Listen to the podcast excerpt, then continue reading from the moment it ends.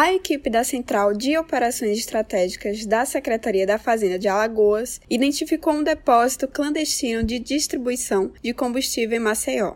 O grupo chegou ao local após uma denúncia sobre a entrada de caminhão de combustível em transportadora, situada no bairro do Tabuleiro dos Martins. A operação contou com o apoio da Polícia Militar e foram apreendidos cerca de 100 mil litros de etanol.